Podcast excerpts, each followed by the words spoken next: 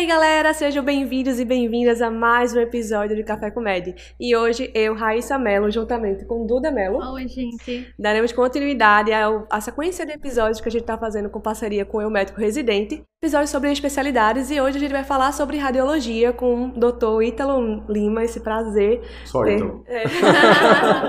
Doutor Ítalo Lima, que vou ler agora, né? É, tem uma graduação em medicina pela Universidade Federal de Campina Grande. É, tem uma residência médica em radiologia e diagnóstico por imagem pelo Hospital das Clínicas da Universidade Federal de Pernambuco. Fellow em tomografia computadorizada e ressonância magnética pelo Real Hospital de Beneficência em Pernambuco. Seja Ótimo. muito bem-vindo, doutor. Não, melhor. E. Ítalo. Conversa entre amigos. Conversa É. entre amigos. É um prazer, né, ter, te ter aqui hoje. E antes de começar nosso bate-papo, como vocês já sabem, curta esse vídeo, né, dá um joinha, se inscreva no nosso canal, siga no- nas redes sociais, arroba residente, arroba café comédia, e é, escreva aqui nos comentários se vocês têm mais algumas dúvidas para Ítalo, certo? Para começar, como é que funciona a residência de radiologia? Bem, depende do lugar onde se faz residência e do ano. A residência tem três anos, eu vou explicar mais pra frente, mas em cada ano você roda em uma especialidade dentro da radiologia e diagnóstico por imagem. Então você tem o rodízio em ultrassonografia, o rodízio em tomografia, o rodízio em ressonância, o rodízio em mama, o que inclui mamografia, tomossíntese, por aí vai, e a parte de intervenção também, sobretudo dos procedimentos percutâneos, né, guiados por imagem. Hum, Então, se passam vários e vários rodízios. Isso. A cada ano, no geral, depende da residência, mas no geral, no primeiro ano, no R1, eh, se costuma rodar na ultrassonografia. Alguns serviços já incluem rodízio na tomografia. A partir do R2, tomografia e ressonância. Alguns serviços também já incluem os procedimentos né, de intervenção. E no R3, eh, a residência se centra sobretudo em ressonância, ainda em tomografia e nos procedimentos guiados por imagem, né, os procedimentos intervencionistas. E a duração desses rodízios vai dependendo de acordo com a instituição que você tá ou realmente de acordo com o ano? Tipo, no primeiro ano você fica menos, no segundo ano mais, é meio que um padrão ou depende realmente da instituição que você Depende, tá? depende da instituição, porque a depender da instituição, é, determinada coisa pode ser focada. Então, por exemplo, aqueles hospitais de urgência e emergência. No geral, o residente ele tem mais contato com as urgências e emergências dentro de radiologia e diagnóstico primário. Os hospitais materno-infantis, é natural que o residente tenha mais contato com ultrassonografia, sobretudo os procedimentos obstétricos e por aí vai. Então, assim, depende da, da residência, do local onde se faz, mas no geral vai se passar por ultrassonografia, tomografia, ressonância e os procedimentos guiados por imagem. Hum, entendi. Então, é uma residência de acesso direto, não é isso? Acesso direto, três anos. Três anos Três de anos, residência. isso. Certo. E assim, de fato, você passa por tomografia, ressonância, mamografia. Sim, a parte de radiologia mamária. Isso. aham. Radiologia mamária, porque na radiologia mamária você tem contato com ultrassonografia, tem contato com mamografia, ressonância magnética de mamas e com os procedimentos intervencionistas, né? as biópsias, a vácuo, enfim, os procedimentos para diagnóstico de mama, doenças mamárias. Então não vai dividindo assim, vai dividindo pelo tomografia, você vê tudo de abdômen, tudo de tórax, como é, ou vai dividindo de acordo com o ano também? Pronto, aí depende do lugar. Ah. É uma coisa que eu não tinha falado ainda. Por quê? Em Pernambuco não há essa divisão por compartimentos. Então, por exemplo, no primeiro e segundo mês você vai rodar cabeça e pescoço. Neuro, não. Aqui você começa rodando tudo. Então, vendo tudo. Fora, sobretudo em São Paulo, há uma tendência à compartimentalização. Então, lá, no geral, os rodízios são divididos assim. Você vai passar dois meses rodando neuro, cabeça e pescoço. Mais dois meses, medicina interna, que inclui os lados de abdômen, radiologia torácica. Então, assim, dá músculo esquelético e por aí vai. Mas, no geral, aqui em Pernambuco, a tendência é essa. Você começa vendo tudo. Então, por exemplo, no mesmo horário, você vai lá dar seios da face, tomografia de seios da face, por exemplo, é, tomografia de crânio e uma tomografia é, de joelho. Tá? Isso Nossa. já no primeiro ano. Já depende, mas no, no geral a partir do segundo ano. Né? A residência se foca sobretudo a partir do segundo ano em tomografia. Mas é, eu me refiro aos, aos exames no geral, né? Não há essa compartimentalização de você, ah, vou fazer tal coisa agora. Não, no geral você termina, começa fazendo tudo na verdade. Tudo, tudo tomografia. Então, tudo de ultrassonografia, tudo de tomografia, tudo de ressonância. É, então, assim, o ideal eu, eu acho que seria realmente dividir. Eu acho que termina facilitando o estudo. Mas tradicionalmente tem ocorrido assim, aqui, pelo menos em Pernambuco. Entendi.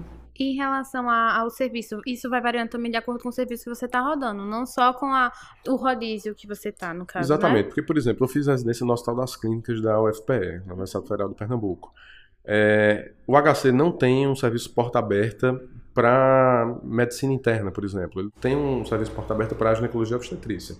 Então, assim, é natural que você pegue, é, por exemplo, uma solicitação de ultrassonografia transvaginal para paciente com atraso menstrual que tem dor pélvica. Né, sei lá, pesquisa de prenhez ectópica, gestação ectópica. Pode acontecer. Mas lá você não vai receber um paciente que tem como suspeita um AVC. Então, termina que você não, não vê aquilo no HC com relativa frequência. É claro que as residências elas reconhecem que tem determinadas deficiências e organizam rodízios. Então, por exemplo, na residência lá da HC, você tem um rodízio externo em urgência e emergência no Hospital Miguel Arraes. Uhum. É, o Hospital da Restauração é uma grande é, referência urgência e emergência neurológica. Uhum. Mas eles têm, por outro lado, uma deficiência na parte materno-infantil. Porque lá não é referência para a ginecologia obstetrícia. Uhum. Então os residentes têm um rodízio em hospitais de referência, no Barão de Lucena, no Hospital da Mulher do Recife.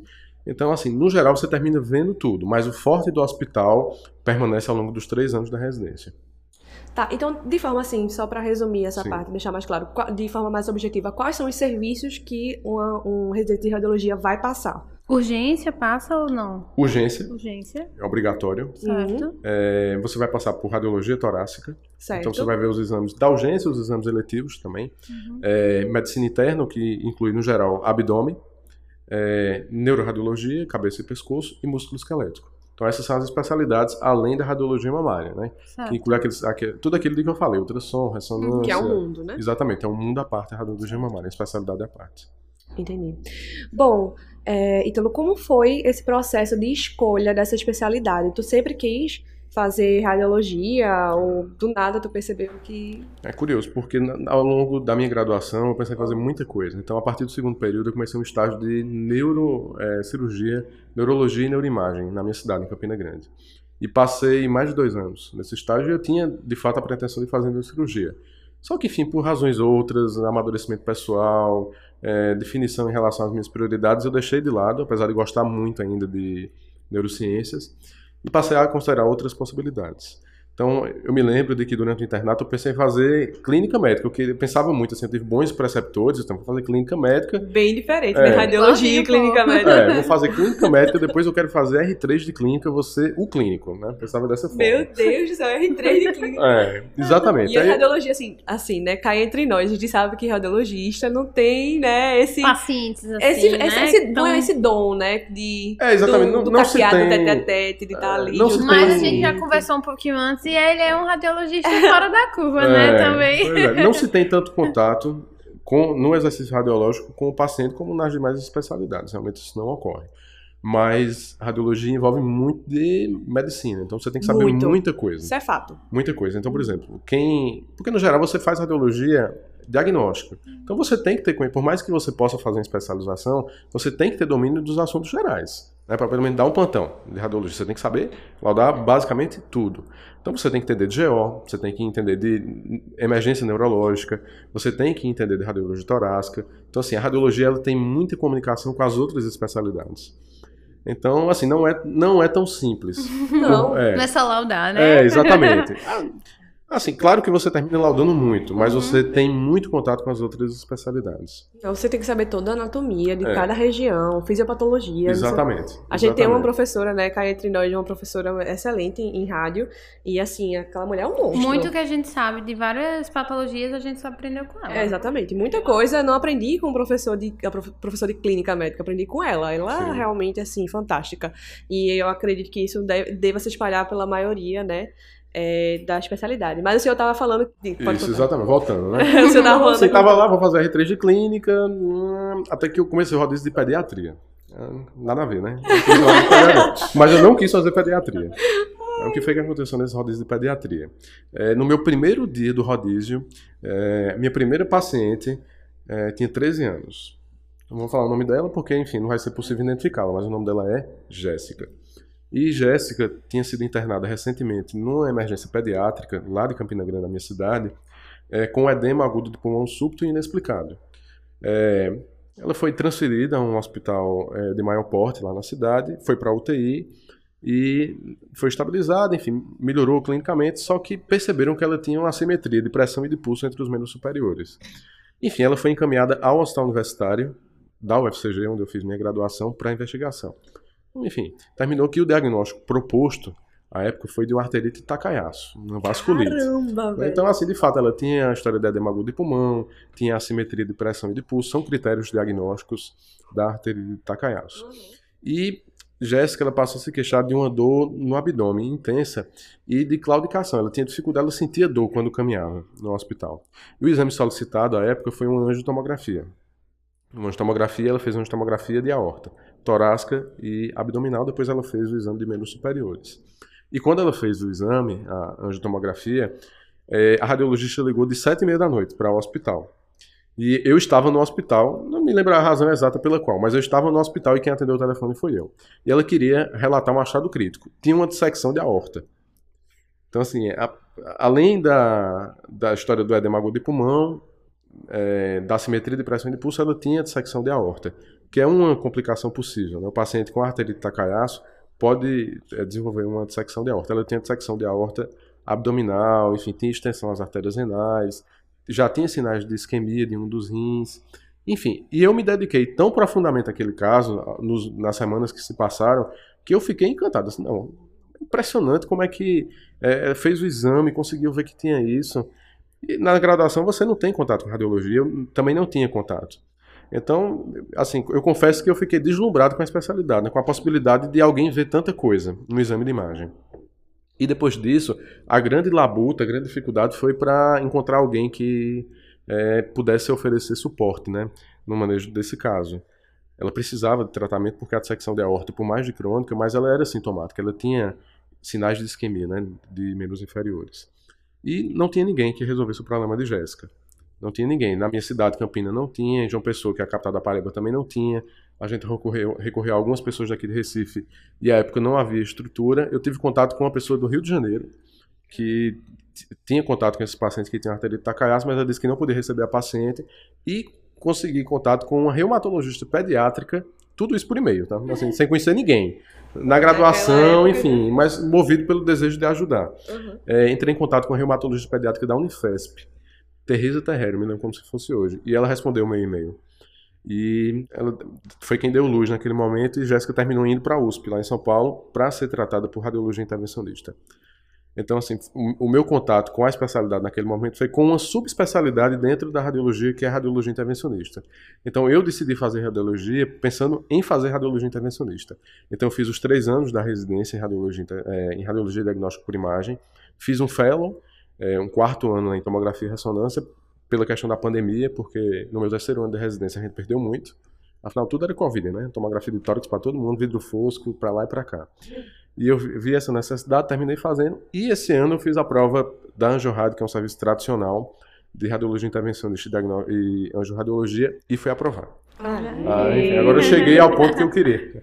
Ah, enfim, basicamente foi assim. Passei é, pela de cirurgia, neurologia, clínica médica, R3 de clínica. No rodízio de pediatria foi que eu tive contato com um caso que me marcou e me fez escolher a especialidade. radiologia. Diga É. aí.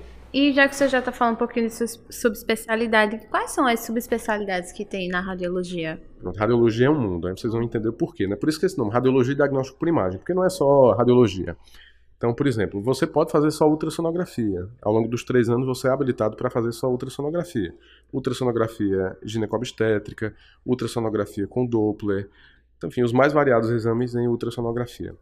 É, você pode trabalhar com as subespecialidades da tomografia e da ressonância. Então, por exemplo, você pode só trabalhar com o músculo esquelético. Então, é radiologista que lauda só ressonância de tornozelo, cotovelo, ombro. É, você pode fazer uma especialização em medicina interna. Então, laudar só abdômen, só radiologia torácica, por exemplo, neuroradiologia cabeça e pescoço, é, medicina fetal, radiologia intervencionista e angioradiologia. Então, a, a radiologia ela tem interface com inúmeras especialidades. Então, o radiologista musculoesquelético ele tem um- uma ampla discussão com o ortopedista. É, a pessoa que faz neuroradiologia com o neurocirurgião, o neurologista. Então, assim, depende daquilo de que você gosta, mas você pode escolher muita coisa, porque é uma área muito ampla. É. Inclusive, medicina fetal você consegue fazer por GO também. Exatamente. Exatamente. Isso é uma coisa que tem acontecido com a radiologia é o fato de que as outras especialidades têm passado a fazer ultrassonografia. Então, a medicina fetal, os ginecologistas e obstetras talvez tenham sido os primeiros, né? Começaram a fazer é, os exames de medicina fetal e eles aprofundaram, né? Usando a ultrassonografia para outras finalidades. Mas medicina, há quem faça medicina fetal sendo radiologista, hoje não é tão comum, e, e há também a possibilidade de fazer medicina fetal sendo GO. É, ultrassonografia com Doppler, por exemplo, os cirurgiões vasculares fazem, e muitos fazem bem. Então, assim, a gente termina, na verdade, dividindo os exames, alguns exames com outras especialidades. Mas, assim, em geral, os que são mais, vamos dizer assim, requisitados, que a maioria do pessoal procura fazer depois, é o quê? Radiointervencionista? Não, Não, porque assim, não. depende muito do perfil, né, de quem faz a especialidade. Porque, na verdade, quem faz radiologia e diagnóstico por imagem não é, como é que eu posso dizer, aventureiro a ponto de fazer radiologia intervencionista. Né? É o tipo de pessoa que gosta de trabalhar com exames ambulatoriais ou, no máximo, com urgência e emergência. Porque você faz o exame, laudou, dá a sua impressão, resolveu. O seu vínculo com o paciente, assim, pelo menos superficialmente, né, acaba naquele momento.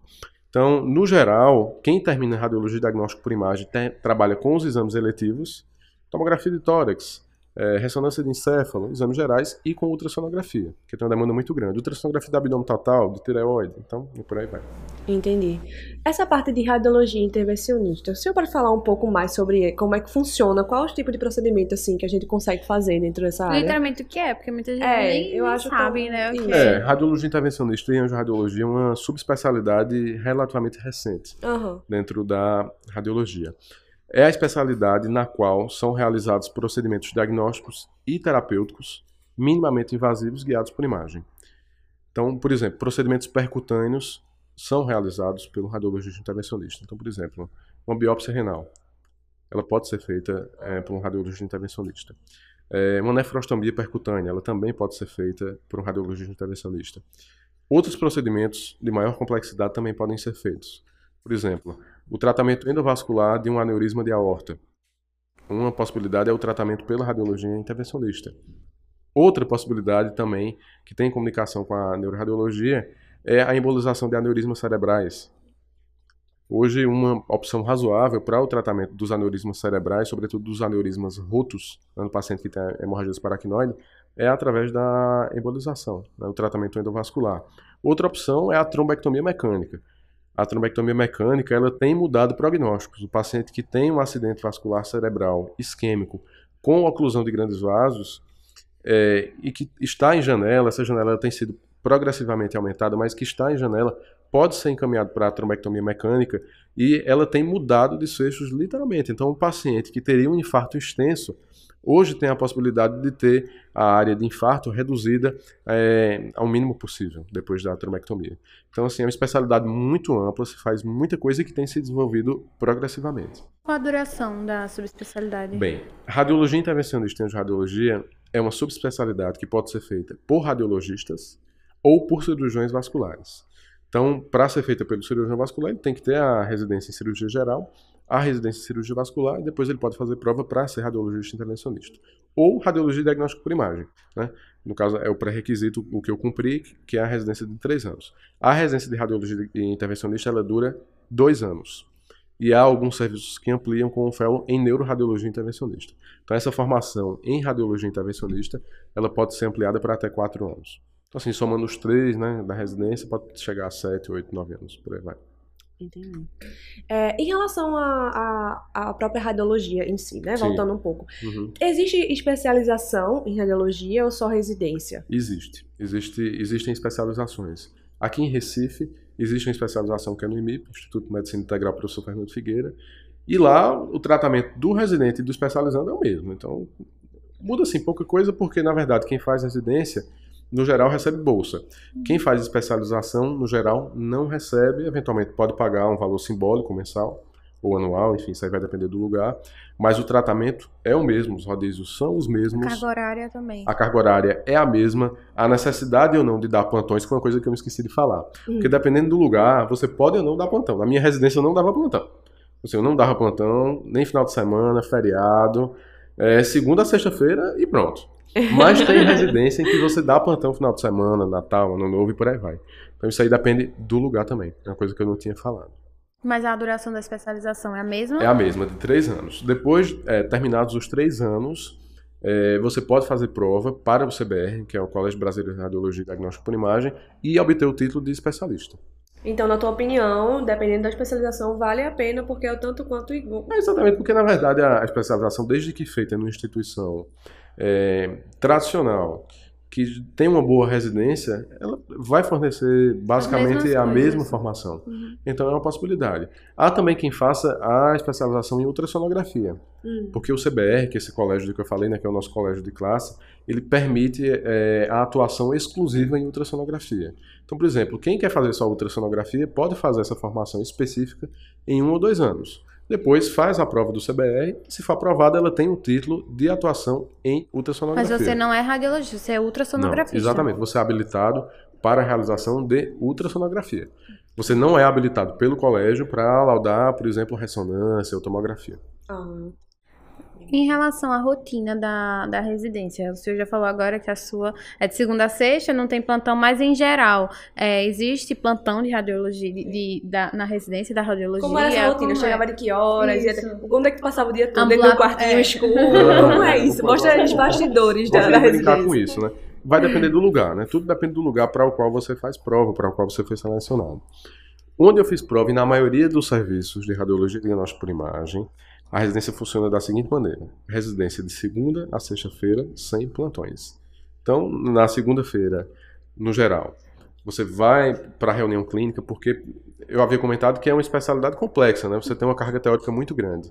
Então, é necessário que você estude bastante. Então, hum. as reuniões clínicas, as reuniões teóricas são muito frequentes. Tanto as reuniões dentro da residência, quanto as reuniões com outras especialidades. Hum. Porque existem reuniões multidisciplinares. Por exemplo, a reunião mensal da radiologia com a clínica médica.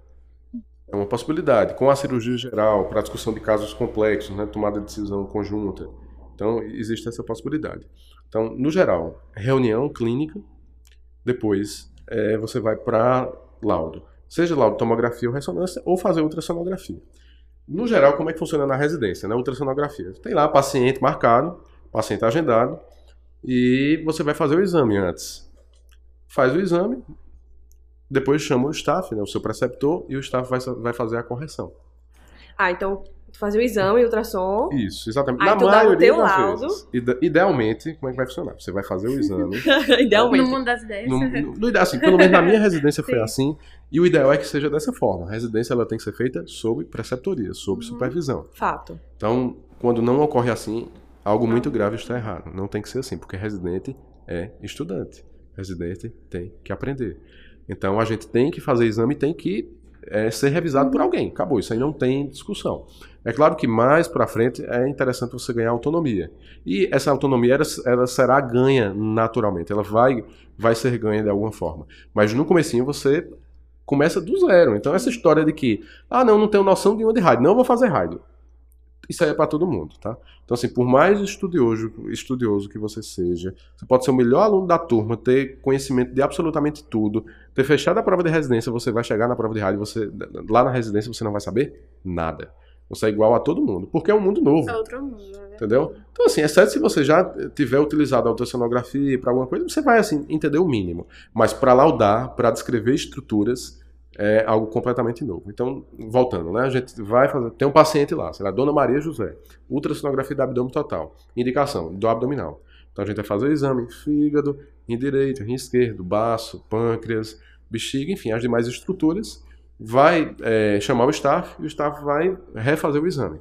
Depois disso, você vai escrever o seu pré-laudo. Se houver alguma alteração, vai descrever e o staff depois vai revisar. Então, assim, idealmente funciona dessa forma. Para tomografia e ressonância, como é que funciona?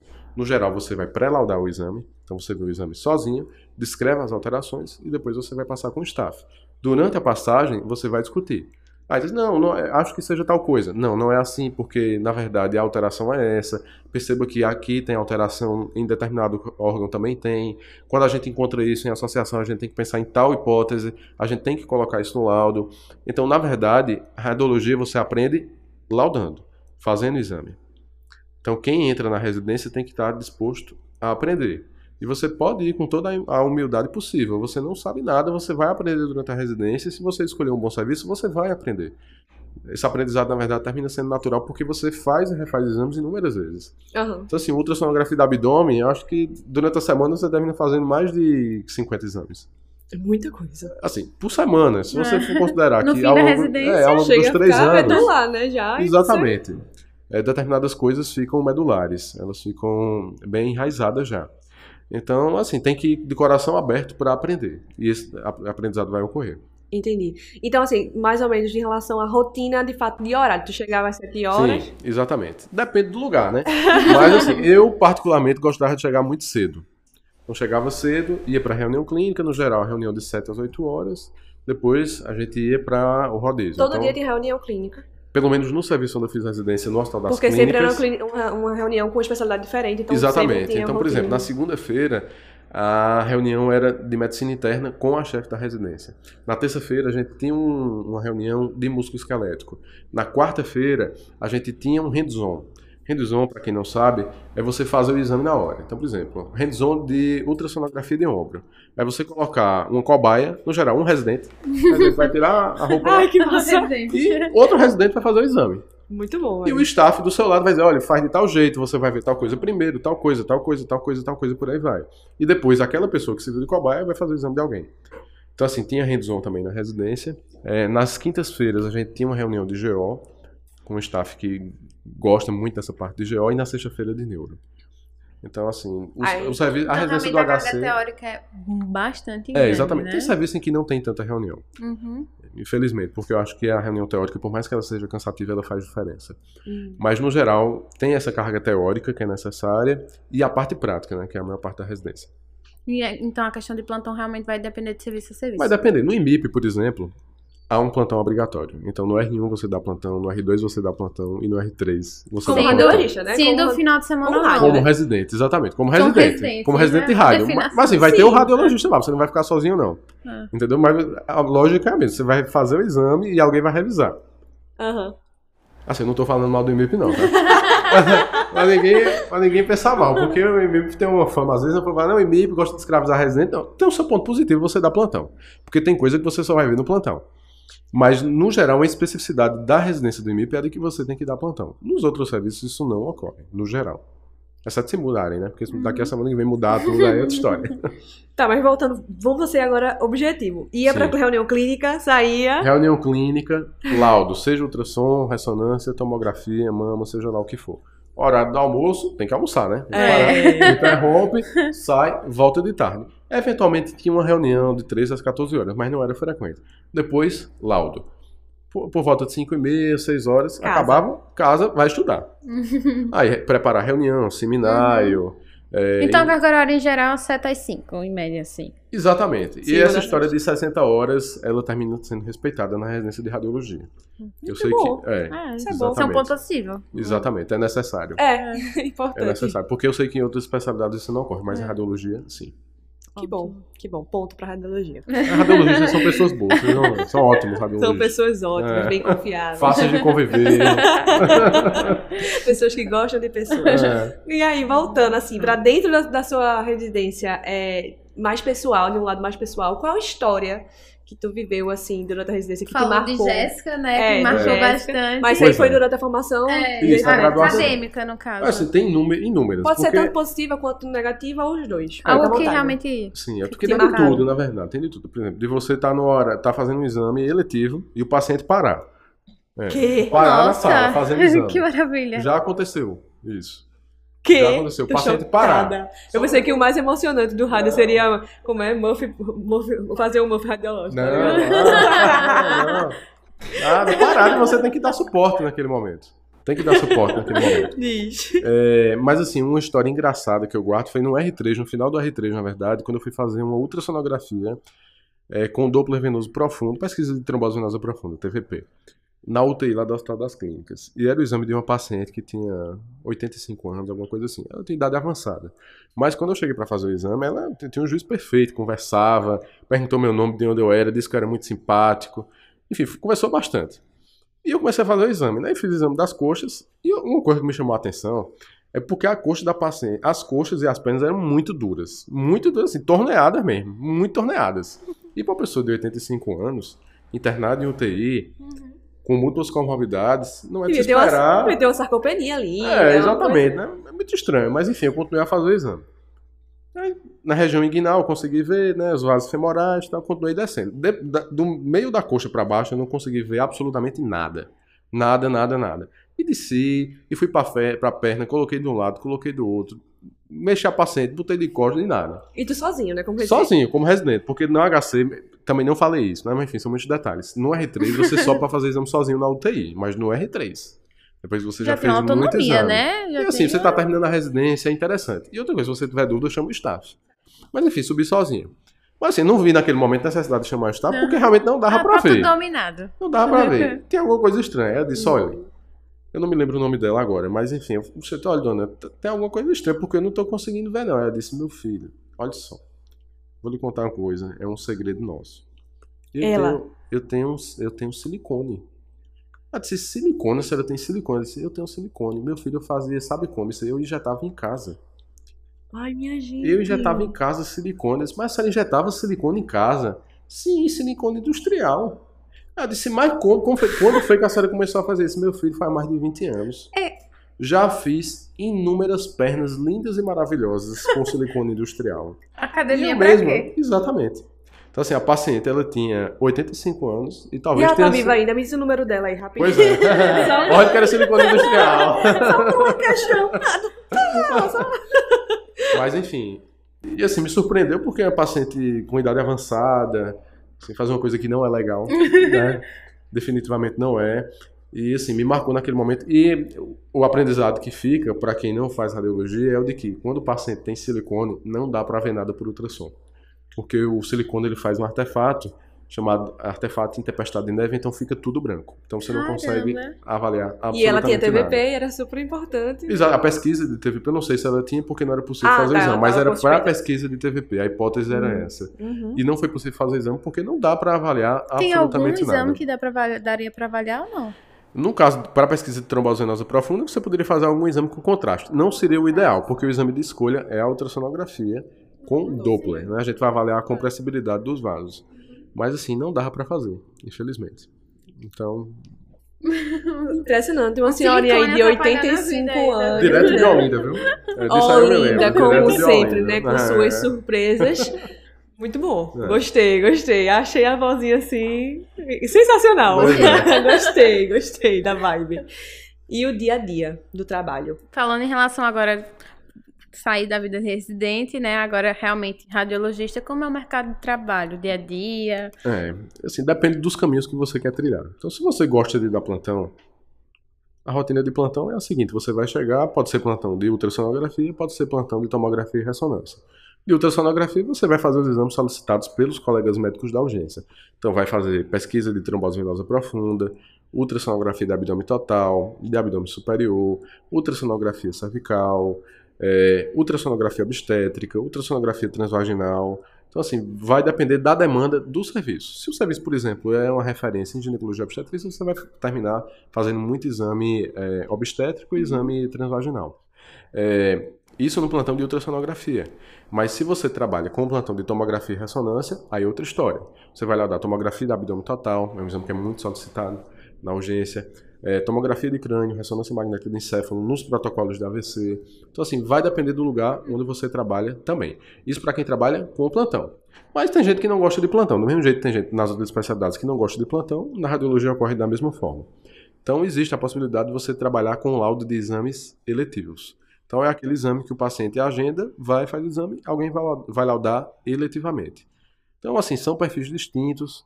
É, no geral, você vai ver coisas diferentes, né? laudando o exame que é feito em caráter ambulatorial e o exame que é feito em urgência e emergência. Então, existem essas duas possibilidades: trabalhar com exames ambulatoriais, os exames eletivos, ou com urgência e emergência.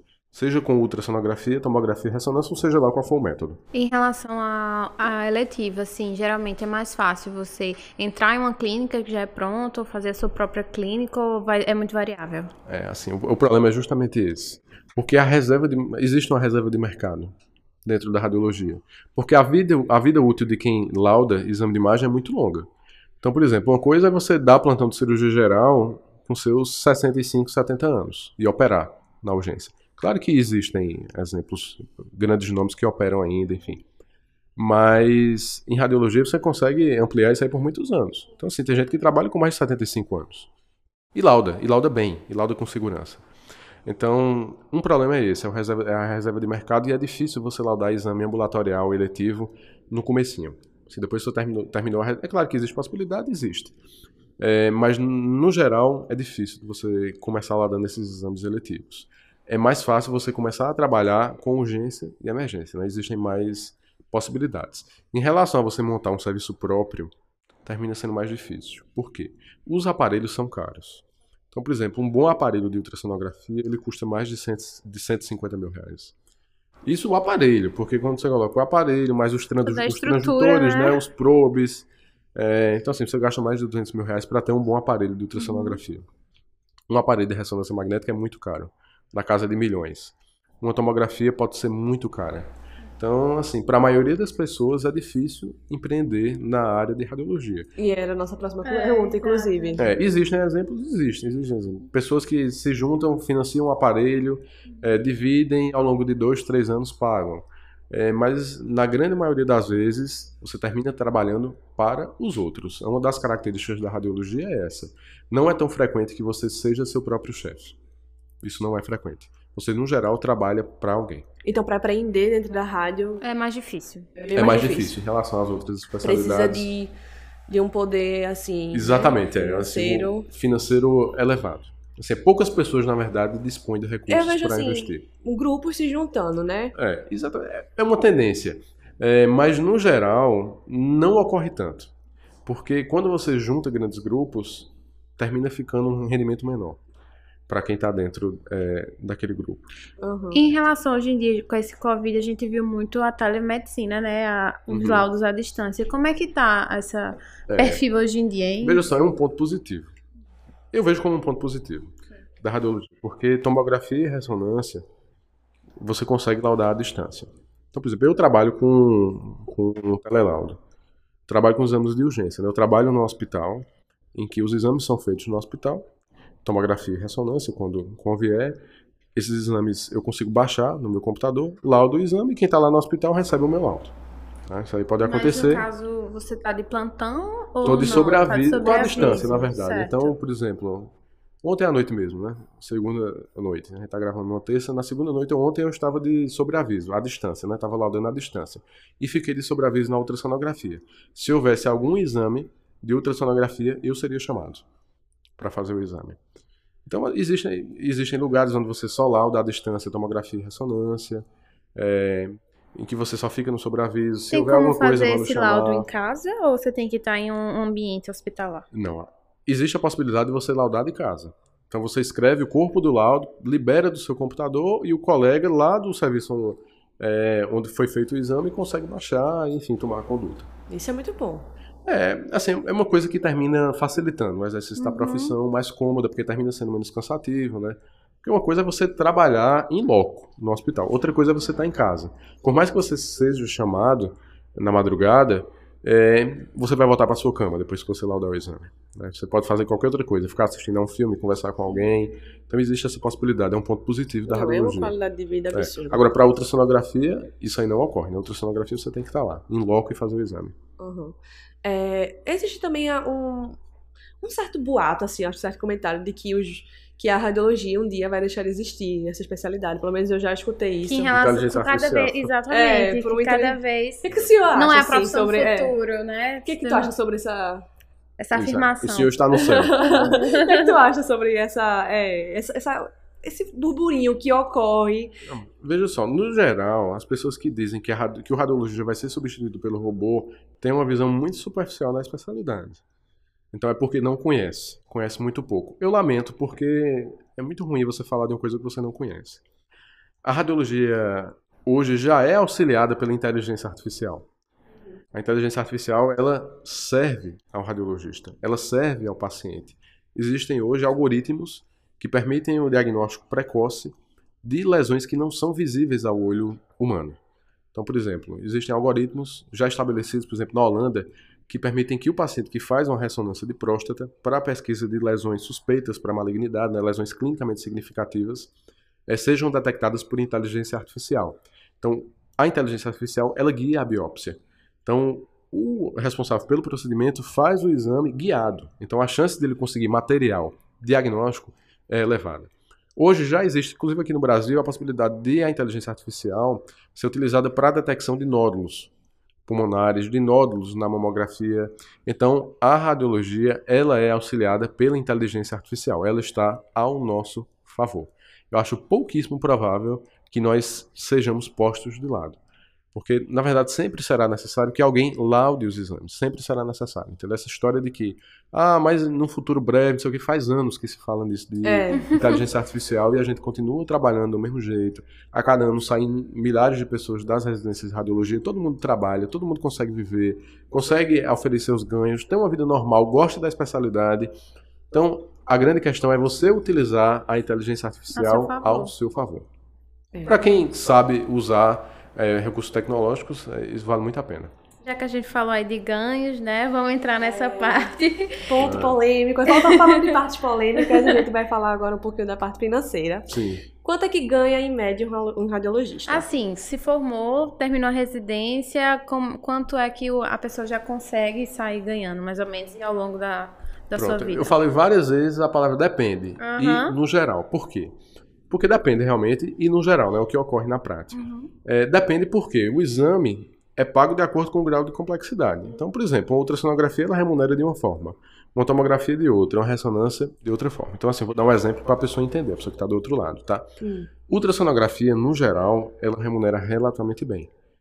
Então, por exemplo, se você faz uma pesquisa, né, um Doppler venoso de membros inferiores para pesquisa de trombose venosa profunda, esse exame ele remunera bem. Você consegue, num único exame que você faz em 15 a 20 minutos, receber 150 a 200 reais. Mas é pela também a quantitativa de exames que você consegue fazer. Exatamente. É quando você lauda mais, você vai receber 150 mais. 150 a 200 reais por tração com Doppler. Profundo para pesquisa de TVP. Isso é um exemplo. É, levando em conta a maioria dos planos, né, porque a gente trabalha muito com planos. Quando você vai para o particular, o exame que é pago pelo paciente, esse valor é ainda maior. Então, assim, só para ter uma ideia do valor. Mas se você coloca que você faz 10 exames desse, um turno ou no dia, o valor é razoável. Mas assim, pensando na lógica de plantão, né? O que é que a maioria das pessoas vai conseguir? É, a maioria dos plantões paga um valor fixo. Um valor fixo por volta de mil reais, que é o valor pago à maioria dos médicos, né, das especialidades. Sendo que em radiologia há uma tendência a se pagar produtividade. Mas por que, ora, vai pagar produtividade para o radiologista? Sim. Por quê? Os hospitais ganham com os exames que são solicitados. São exames de alta complexidade. Então, é natural que o profissional responsável pelo exame e pelo laudo seja remunerado adicionalmente. Então, aquele valor fixo, né, geral do plantão de mil reais, e uma produtividade que pode variar de 500 a mil reais. Então, assim, existe a possibilidade de você ganhar dois mil reais por Isso plantão. vai variar de acordo com o tipo de exame que ele fizer ou realmente, literalmente, a quantidade? Levando em conta tomografia e ressonância, é, você vai conseguir tirar essa média de 500 a mil reais de produtividade num plantão de 12 horas. Quando você coloca isso aí com o valor fixo do plantão, dá por volta de dois mil reais.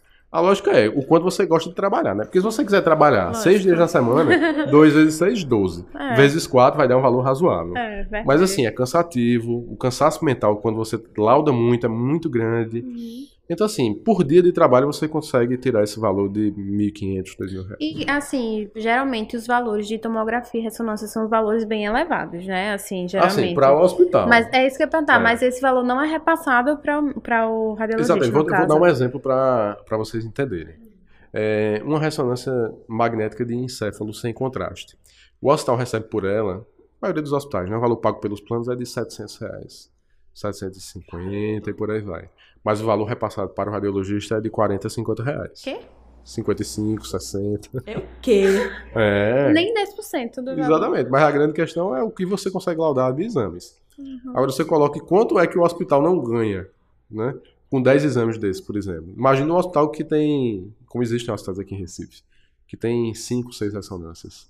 Três Isso é particular, né, no caso. No particular. No público, como é que funciona? O público, você é um médico concursado. Hum. Então, você tem uma cota de exames e vai laudar aqueles exames. Você não vai receber produtividade, no geral, e vai ter aquela cota de exames para fazer. Seja 20 ultrassonografias num turno de trabalho, seja laudar 15 ou 20 tomografias ou ressonâncias. Né? Você vai depender. E uma coisa assim, que é uma curiosidade minha, é em relação à radiologia. Muitas áreas assim ficam na dúvida se vale a pena aderir a planos de saúde ou não. Vale a pena em radiologia? É, a grande questão é se você não aderir a plano de saúde, você não sobrevive. Uma grande limitação da radiologia é esta. Porque você depende dos planos. Mas é verdade. É, termina dependendo muito dos planos. É. Assim, porque são exames caros. Então, é difícil uma pessoa ir fazer particular. Exatamente. E uma das lógicas de se ter plano de saúde é a de você justamente não arcar com esses custos né, imprevistos. Agora, uma coisa que eu gostaria de deixar de lição para todo mundo é a seguinte: exame de imagem tem que ser bem solicitado. Isso vale, sobretudo, para os hospitais particulares. No público, do mesmo jeito, o exame tem que ser bem solicitado. Mas no privado, sobretudo. Por quê? É um círculo vicioso. Se o exame é mal indicado, se ele é solicitado sem uma justificativa razoável, ele vai ser feito. O plano vai autorizar, no geral, a realização desse exame. Ele vai ser laudado. Mas a grande questão é que a excessiva solicitação de exames complementares encarece os planos de saúde e o custo é distribuído para todo mundo. Então, a maioria das pessoas não usa o plano de saúde com relativa frequência. Na verdade, você é, é uma minoria das pessoas que utilizam o plano. Mas e por que plano de saúde é tão caro? Justamente pelo fato de que muitas pessoas encarecem o plano. E encarecem de que forma? Com as internações, que são realmente caras, mas em parte, em grande parte, com a solicitação injustificada de exames complementares. Então, assim, a gente tem que ter bom senso. Hum? Né? Medicina baseada em evidências. Exame de imagem, exame complementar tem que ser bem solicitado, tem que ter uma justificativa clara. Quando ele é solicitado sem uma razão clara, o custo é pago por todo mundo. Então, Fica aí de lição. Terminando, a gente sempre pergunta para os nossos entrevistados se eu pudesse colocar uma mensagem, um outdoor, uma frase, uma palavra. No meio da Agamenon, uma É, frase que onde todo, mundo pudesse ver. O que é que tu colocaria nela? Uma minha ou de outra pessoa? Tanto faz. Qualquer. Mano, eu vou dar duas, então. Ótimo. A minha que eu levo no dia a dia e todas as pessoas que me conhecem sabem que eu levo isso é, como realidade de vida, né, como um princípio. É, valorize o seu nome, preserve-o, porque ele é o que você tem de mais valioso. Então, o seu nome vale muito. Então, a carreira, na verdade, você constrói sendo responsável, tratando bem as pessoas e sendo é, correto com o paciente. Uhum. O nosso vínculo é com o paciente, independentemente da especialidade. Então, por mais que você faça radiologia, por mais que você faça patologia, se você fizer ginecologia, obstetrícia, clínica médica, você tem que ser correto com o paciente. O paciente que procura atendimento, ele está em frangalhos. Ele é uma pessoa frágil, que requer cuidado e atenção. Então a gente tem que ter o um compromisso com o paciente. Isso é uma lógica que jamais deve ser desrespeitada. E uma que eu diria de um autor que eu é, gosto bastante de ler é Sêneca, que diz o seguinte: apressa-te a viver bem e leva cada dia como se fosse o último. Então, é viver com responsabilidade e aproveitar as oportunidades. Então, se você está num dia de trabalho, por mais cansativo que esteja, no seu dia de residência, é, eita, estou cansado, não aguento mais, não sei o quê, tente aproveitar. Tente aproveitar, porque aquela experiência ela é única na sua vida. E pode ter certeza, hoje você está reclamando, mas no futuro você vai sentir saudade. De ver a gente como recém-formado, sendo muito falta agora da faculdade, né? Oh, a vida- Que a gente reclamava a de diariamente. Faz falta. É, é um ciclo, já passei É por isso. verdade. É, todo dia reclamando, não aguento mais ser doutorando, ser É. doutorando é uma bosta. Quero Agora só prescrever, queria ser um né? doutorando. Eu só queria ser um doutorando. É então fica pra você, doutorando. Você vai sentir falta disso. Pode ter certeza.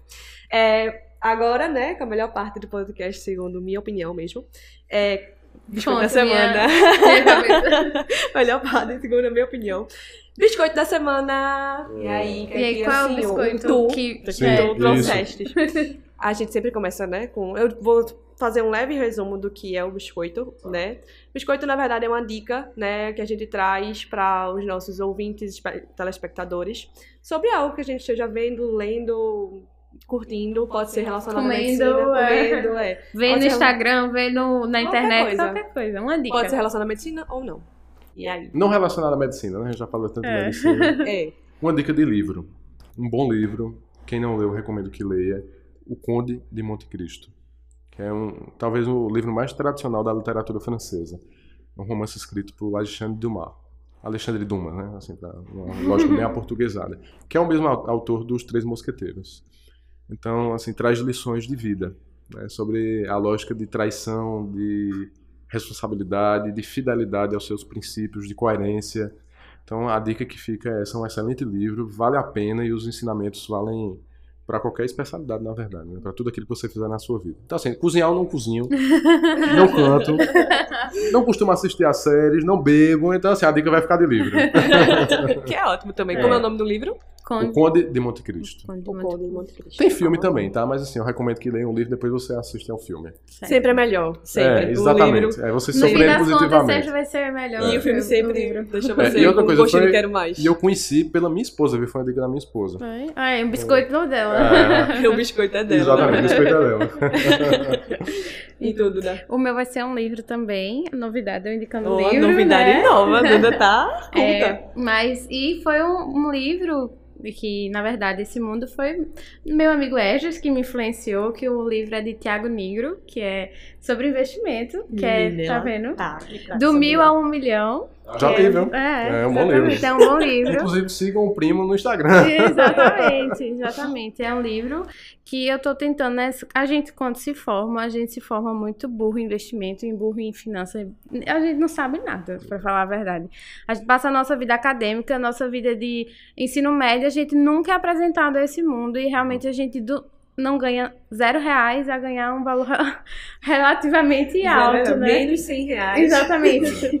Então, acho que é importante todo mundo ter essa noção sobre finanças e investimentos. E eu comecei a ler, tô gostando bastante. Não terminei ainda, mas enfim, já comprei vários livros que meu amigo Esdras, vários biscoitos dele me influenciaram. E eu comprei esse, esse deixo pra vocês. Do mil a um milhão. É, os biscoitos de Esdras sempre tem algo a acrescentar a você, no fim das contas. É, pra mim, né, o biscoito eu vou dar pra uma série que, como sempre, né, não é novidade nova que eu vou dar uma série, o biscoito. É uma série que mexe muito comigo, é uma série realmente muito boa. Fala muito dessa fala muito sobre o que a gente tá vivendo em relação à política, governo e tudo mais, que é The Handmaid's Tale, não sei se vocês já chegaram a ver.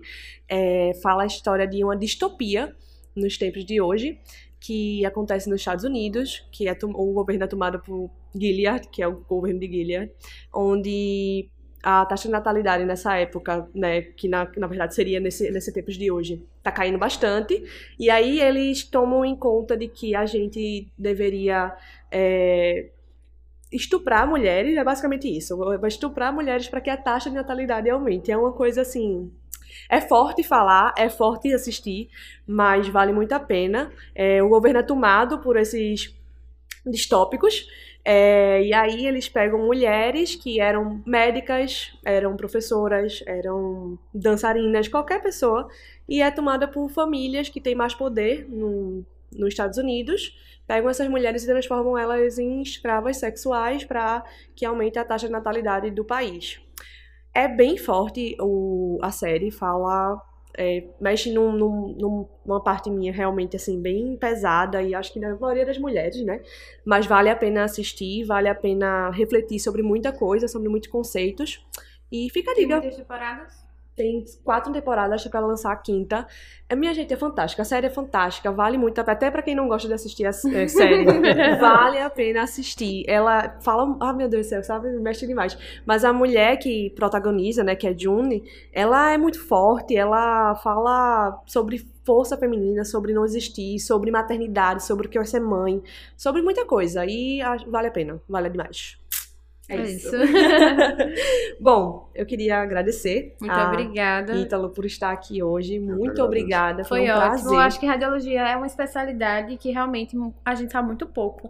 E foi muito importante. Eu acho que muita gente vai sair com outra visão, com certeza, da especialidade depois Façam do podcast. radiologia, radiologista é feliz. É feliz. É. Tem qualidade de vida. Tem qualidade de vida. Tem uns doidos aí que resolvem fazer radiologia intervencionista. Os Mas, dois. Os dois. Vale a pena, vale a pena. eu. Então é um prazer, foi um prazer, na verdade, né, escutar. Se alguém tiver alguma dúvida, por favor, mande no direct. Qual o seu arroba? Quer, quer divulgar? Tem alguma página que. Assim, eu, eu faz pouco tempo que eu aprendi a usar Instagram. Assim, não achem que eu sou dos tempos da caverna, não, tá? Mas assim, eu realmente não, eu sei usar muito pouco. Eu tenho Instagram, tenho Ítalo ELF. Então, quem quiser me seguir lá, não costumo postar muita coisa. Na verdade, eu reposto as coisas da minha esposa. Mas, enfim, querendo, querendo me mandar mensagem, eu vou responder com toda a atenção possível. E assim, sobretudo quem tiver interesse por rádio, quiser saber alguma coisa específica, até querer, quiser me mandar exame também, eu até discuto. Então, que fiquem à vontade. Olha aí, olha aí. saber. E nos sigam também nas redes sociais, né? Arroba Café com Med. É, siga o nosso canal no YouTube, sigam o Médico Residente. Curtam esse vídeo. Curtam esse vídeo, comentem, ativem o sininho. Vocês já sabem de todo o processo, por favor, nos ajudem. É, e é só isso. Até o Valeu, próximo Até o próximo episódio. episódio. Valeu, doutor. Valeu. Muito pessoal. obrigada. Tchau. É isso. Tchauzinho, gente.